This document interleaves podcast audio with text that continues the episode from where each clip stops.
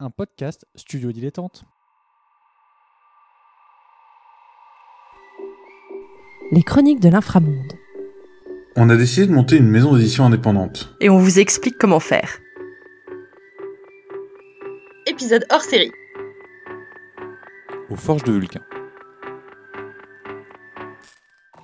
Bonjour à toutes et à tous, donc je suis Corentin avec ma camarade Fanny. Euh, on vous souhaite la bienvenue pour ce nouvel hors-série des chroniques de l'inframonde où on vous fait découvrir un nouvel éditeur de l'imaginaire. Et cette fois-ci, on est allé voir David Melmans qui est éditeur aux Forges de Vulcain. Bonjour David. Bonjour. Déjà, merci d'avoir accepté de nous rencontrer. Et pour commencer, est-ce que tu peux te présenter pour nos auditeurs et nos auditrices, s'il te plaît? Et alors, je m'appelle euh, David Melmans, je suis le fondateur des éditions aux Forges de Vulcain, une maison que j'ai créée avec des amis en 2010. Je suis euh, philosophe de formation, je suis né en 1978. J'ai fait des études de philosophie à Paris que j'ai menées jusqu'à la fin du doctorat. Et ma spécialité, c'était la philosophie de l'art et plus spécialement euh, les questions de création. Et euh, j'ai un peu enseigné à la fac. Pendant que j'enseignais à la fac, je faisais du théâtre euh, étudiant. En fait, euh, je fais du théâtre depuis l'âge de 7 ans. Et on faisait du théâtre de création dans une truc qui s'appelle le tiers théâtre. Et quand on, est arrivé à un, on est sorti de la, la fac, euh, bah, c'était difficile de continuer le, le théâtre étudiant. Mais euh, j'ai appris beaucoup de choses et euh, bah, les forges, c'est un peu une émanation de cette double expérience de euh, la philo, de l'enseignement de la philo et du théâtre de création. Justement, c'est un peu le sujet de la question suivante. Est-ce que tu peux nous expliquer un peu comment euh, est né le projet des éditions des Forges de Vulcain? Comment s'est passé le lancement de façon vraiment très concrète? C'était quoi ton expérience au moment du lancement? Quel statut juridique vous avez choisi? Pourquoi choisir de lancer une maison d'édition? Alors, en fait, moi, je suis pas issu de l'édition. Euh, j'ai découvert après coup que j'ai un cousin éloigné qui est éditeur. Donc euh, maintenant, je suis allé le voir, mais un peu trop tard. J'avais l'habitude des associations culturelles euh, et en tant que jeune, en- enfin apprenti enseignant-chercheur à la fac, je faisais souvent des missions euh, d'édition pour euh, certaines grosses maisons. J'étais parfois très mécontent des conditions de travail. Je parle pas financièrement, mais les délais ou les contraintes qu'on nous imposait. J'étais persuadé d'avoir compris plein de trucs à l'édition en ayant appris sur le tas des choses. En fait, je n'avais rien compris puisque euh, les contraintes que je détestais qu'on m'imposait, je les impose aux autres maintenant parce que la plupart sont liées au fait que c'est une industrie avec des règles très particulières. Euh, mais donc au bout d'un moment, j'étais un peu frustré. Euh, ça s'est fait en deux temps en fait. C'est que quand j'étais euh, euh, jeune chercheur, on avait l'obligation en tant que jeune chercheur de participer à un projet de recherche collectif euh, qui était souvent pas en fait un projet de recherche, mais un projet euh, de vulgarisation. Donc à la fac, à l'université de Provence, qui à l'époque s'appelait Aix-Marseille 2, on devait faire avec euh, les jeunes chercheurs de PACA et de Corse un projet euh, transverse. Et donc à 16 jeunes chercheurs euh, de toutes disciplines, on a fait un livre commun. Et euh, quand je suis allé voir des éditeurs pour leur dire est-ce que vous voulez prendre le livre, ils m'ont dit euh, c'est pas possible de faire un livre transverse où il y a des sciences humaines et des sciences dures. Et donc euh, vous pouvez pas aller jusqu'au bout de l'édition. Nous on veut bien prendre les textes de sciences humaines ou un tel voulait bien prendre les sciences dures, mais aucun ne voulait prendre la totalité. Alors qu'on avait bien bossé sur l'unité du, du projet. Et donc à ce moment-là on s'est dit ah ça pourrait être intéressant de l'éditer nous-mêmes. Donc ça c'est une première chose. La deuxième chose, en parallèle, c'est que comme euh, j'avais plus la possibilité de faire autant de théâtre euh, qu'auparavant, j'avais cet euh, appétit euh, pour les processus de création dans ce qu'ils ont de concret, c'est-à-dire créer, accompagner des gens qui créaient. Et donc, j'avais envie de faire quelque chose là-dessus. Et en parallèle, il s'avère qu'un de mes meilleurs amis, euh, qui, à qui je dois beaucoup en termes d'éducation esthétique, euh, avait écrit sur son temps libre un petit roman. Et donc, euh, La Fleur au Fusil, on a créé une association en 2007 qui euh, a permis de sortir euh, ces deux premiers livres, donc un bouquin de sciences humaines de jeunes chercheurs et un premier roman qui était à mi-chemin de littérature de l'imaginaire et de la littérature générale. Et voilà, j'avais choisi euh, le format associatif parce que c'est un format que je connaissais et qui est souvent présenté, alors c'était souvent présenté à l'époque, mais c'est peut-être moins le cas aujourd'hui, comme un format test, c'est-à-dire on teste sous format associatif avant de basculer sur un autre format. Donc de 2007 à 2010, euh, on a dû sortir euh, 7 ou 8 titres sous le format associatif. Et en fait, je me suis rendu compte que plein d'interlocuteurs euh, industriels de l'édition avaient besoin euh, d'avoir face à eux un format plus, un format juridique plus commercial. Donc on a basculé sur une SAS, puisque à l'époque le cadre juridique de la SAS le rapprochait de la. Alors une SAS c'est bien une entreprise, mais euh, le fait de pouvoir rédiger nous-mêmes nos statuts et d'avoir moins de contraintes formelles que dans le cas des SARL fait que la SAS c'était le bon système. Et donc en 2010, euh, les forges SAS ont été créées, euh, donc la société édition Forges de Vulcain.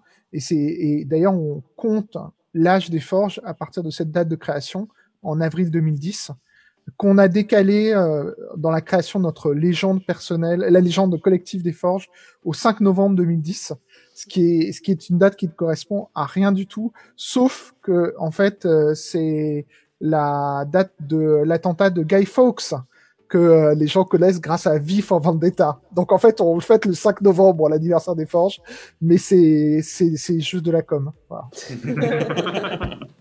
en fait, c'est le 10 avril la vraie date. Hein. D'accord, ok. Donc euh, 11 ans en fait. 11 ans, sauf qu'en fait, on a décidé de pas compter euh, cette année parce qu'on n'a pas fêté nos 10 ans à cause du, de la pandémie. Voilà. Donc on fêtera nos 10 ans euh, soit lors de nos 11 ans, soit lors de nos 12 ans. Voilà. Non, mais 2020 n'a pas eu lieu. hein, On est, tout le monde est au courant. Et du coup, est-ce que tu peux nous décrire euh, la, ligne éditoriale des Forges? Parce que euh, pour les premiers titres, tu nous dis il y a un essai qui mélange sciences humaines et sciences dures et un premier roman à la jonction entre imaginaire et, littérature plus générale. Aujourd'hui, euh, voilà, c'est quoi la, ligne éditoriale? Euh, Si tu as une, une phrase résumée euh, qui cible bien le type d'ouvrage, euh, voilà, le, le, le prix, la fabrication de, de, de vos ouvrages. Alors, la ligne, elle a évolué d'une certaine façon. Au début, euh, les forges, la ligne est toujours la même. Simplement, une ligne, c'est pas un programme ou un catalogue. Et donc, initialement, le programme et le catalogue partaient dans toutes les directions. Donc, on se retrouvait avec comme interlocuteur euh, des imprimeurs ou des fabricants trop variés, des journalistes trop variés, des libraires trop variés. Donc, tout ça était vraiment trop lourd à gérer. Donc, petit à petit, on a évolué vers une offre qui est à 90% composée de fiction. Donc on est sur 10 titres annuels depuis plusieurs années avec le but de continuer une croissance mais en gardant 10 titres, c'est-à-dire en fait vendre plus chaque nouveauté mais pas augmenter euh, la production. Euh, on est à peu près sur un titre par mois parce qu'il y a des mois dans l'édition où on sort pas de titre généralement, donc juillet et décembre. Donc on est sur euh, 9 titres de fiction, un titre d'essai généralement. Mais pour revenir à la ligne, qui n'est donc pas, euh, c'est que il y avait cette idée que ça reflétait un peu euh, nous nos pratiques de lecteurs, avec cette impression que tout était trop segmenté dans l'édition. C'est-à-dire que euh, il y avait des gens qui lisaient des essais mais qui lisaient pas des romans, des gens qui lisaient des romans et pas des essais. Donc c'est pour ça que c'était une maison généraliste initialement.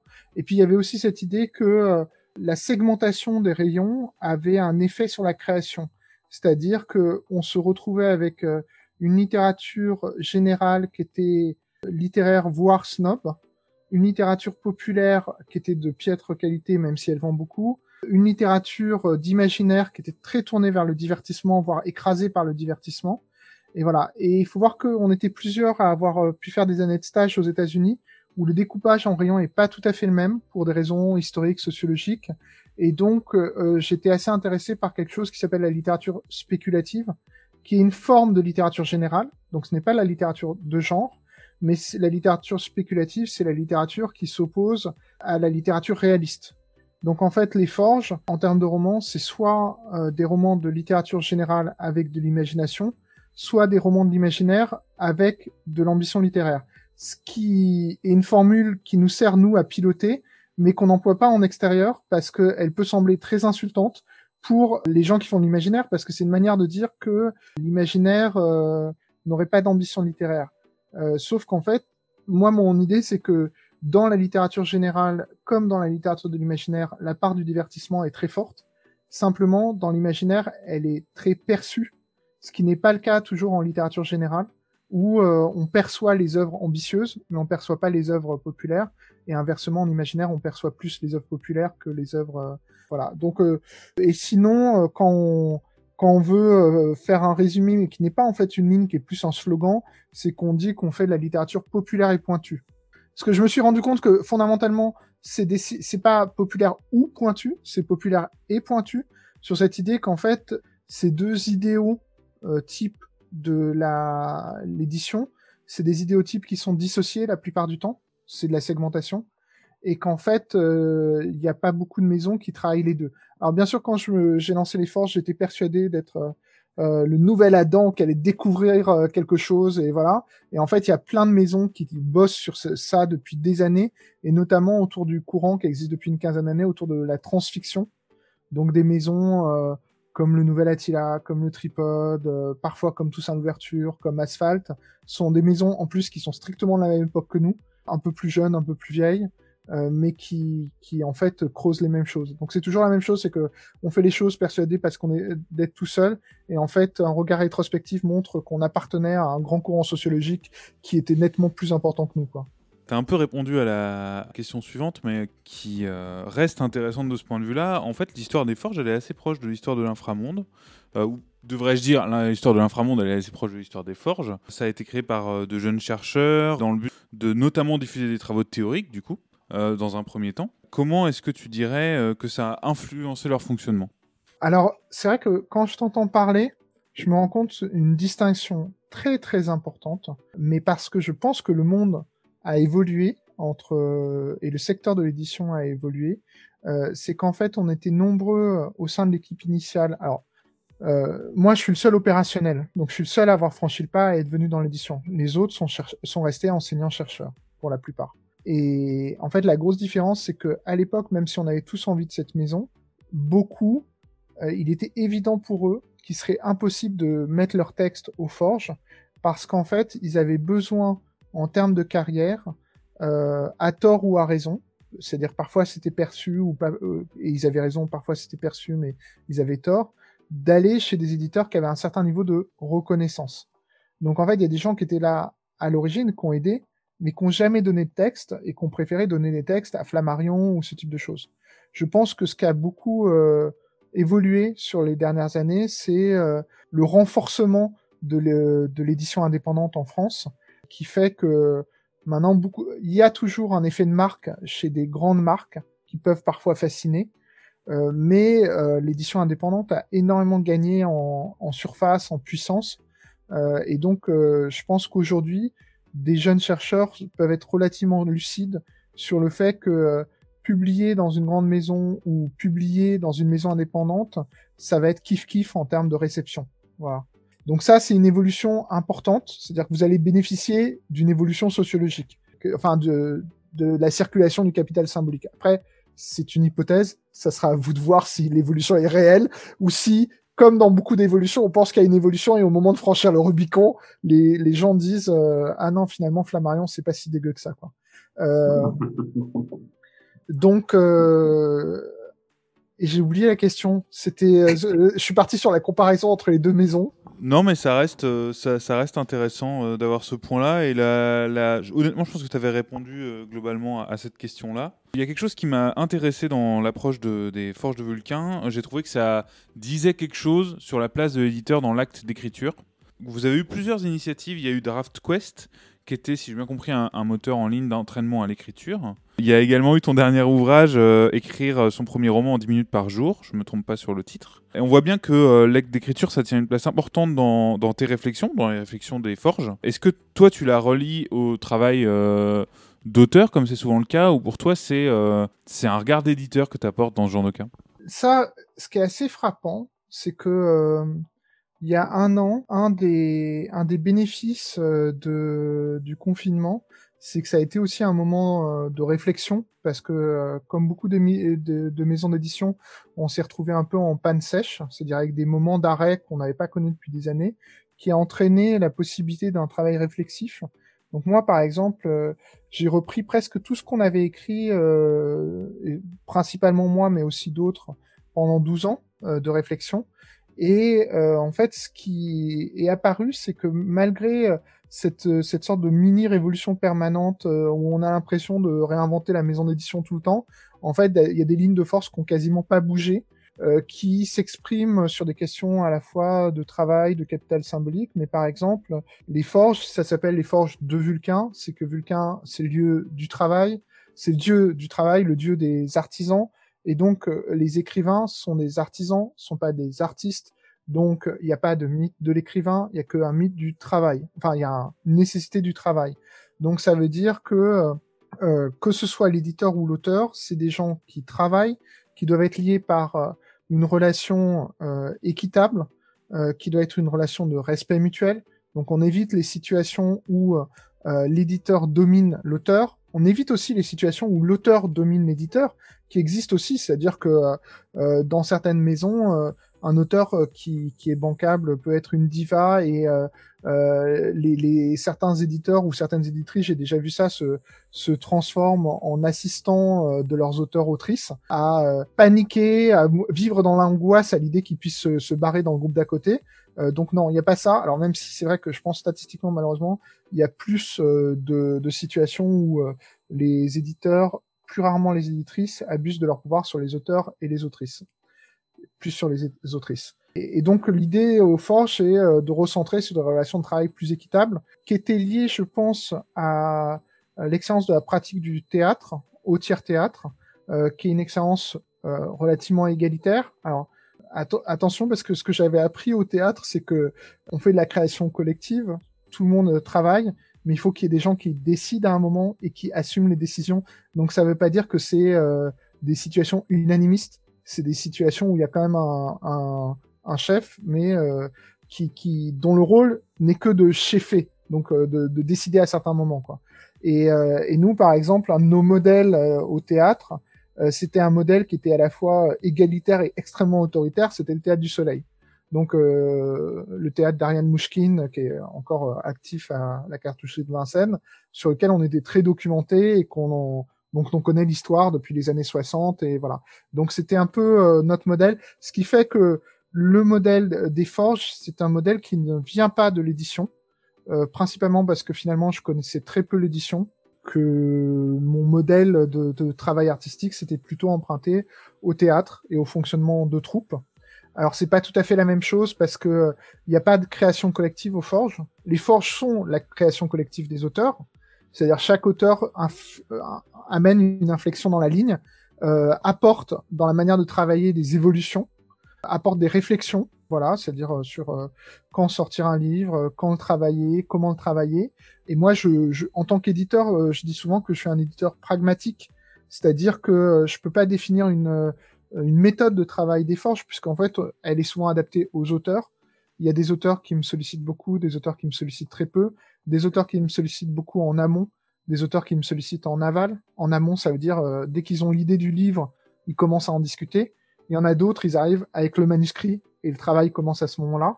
Euh, donc, faut plutôt euh, s'acheminer. Mais le pragmatisme en soi, euh, c'est bah, c'est ça l'artisanat. C'est que en, fait, il faut qu'à la, la, fin, ce soit le livre le plus abouti possible et voilà. Avec une différence quand même, puisque on est dans les comparaisons, c'est que moi, je suis très sensible à la comparaison qu'il peut y avoir avec Toussaint l'ouverture, par exemple qui est une maison où euh, l'éditeur principal, Dominique Borde, a, euh, éditeur unique en fait, une, une, obsession du détail et un perfectionnisme que, euh, que moi j'ai pas. C'est-à-dire que même si j'essaye de faire des, des livres qui sont, euh, qui sont bien, je sais raisonner avec... je raisonne plutôt en termes d'optimum. C'est-à-dire j'essaye... Et lui raisonne en termes de maximum. Voilà. C'est-à-dire que c'est pour ça qu'il fait moins de livres, qu'il y passe plus de temps. À terme, moi, je voudrais aussi faire de l'édition raisonnée comme ça, c'est-à-dire diminuer le nombre de titres annuels et euh, arriver à un plus grand niveau de perfection. Mais je me rends compte aussi qu'il euh, faut faire plusieurs titres pour progresser. On peut pas juste dire euh, je vais passer trois ans sur le meilleur livre du monde et voilà. Il faut plutôt faire des titres les uns après les autres et avoir un système de retour d'expérience qui fait que le processus est amélioré à chaque fois. Et même après toutes ces années, là, euh, la prochaine étape pour les forges, c'est de créer des rétro-planning beaucoup, beaucoup, beaucoup plus importants. C'est-à-dire euh, d'avoir les textes euh, prêts.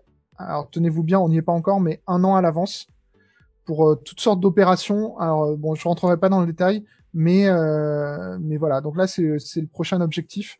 Et comme je veux pas me couvrir de ridicule, je vais je vais garder euh, la, la surprise de pourquoi il faut avoir les livres un an en avance.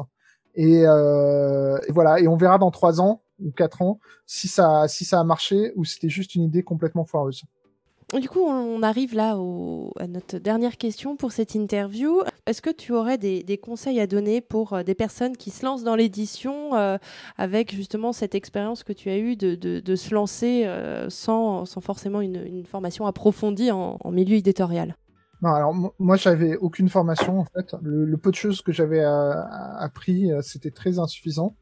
Les conseils, alors un conseil qui m'est apparu récemment, mais je pense que maintenant je le mets tout en haut des conseils que je peux donner, c'est qu'il faut garder à l'esprit que tout ce qui va mal dans l'édition n'est lié que à un problème, c'est quand les gens cessent de lire. C'est-à-dire quand la maison d'édition idéale, c'est la maison où les auteurs sont des lecteurs, l'éditeur ou l'éditrice est un lecteur, le, la maquettiste lit de temps en temps, sachant qu'il y a beaucoup de gens qui sont dans les professions artistiques qui sont pas des gros lecteurs. Euh, il faut que les commerciaux soient lisent, il faut que les libraires lisent. Le moment où les gens commencent à être blasés et à lire moins, euh, c'est là où ça commence un peu à partir en vrille. C'est le moment où les éditeurs s'éloignent de la lecture que ça commence à, à riper. Et je dis ça parce que je me suis rendu compte qu'il euh, y a deux ans, j'ai lu un peu moins.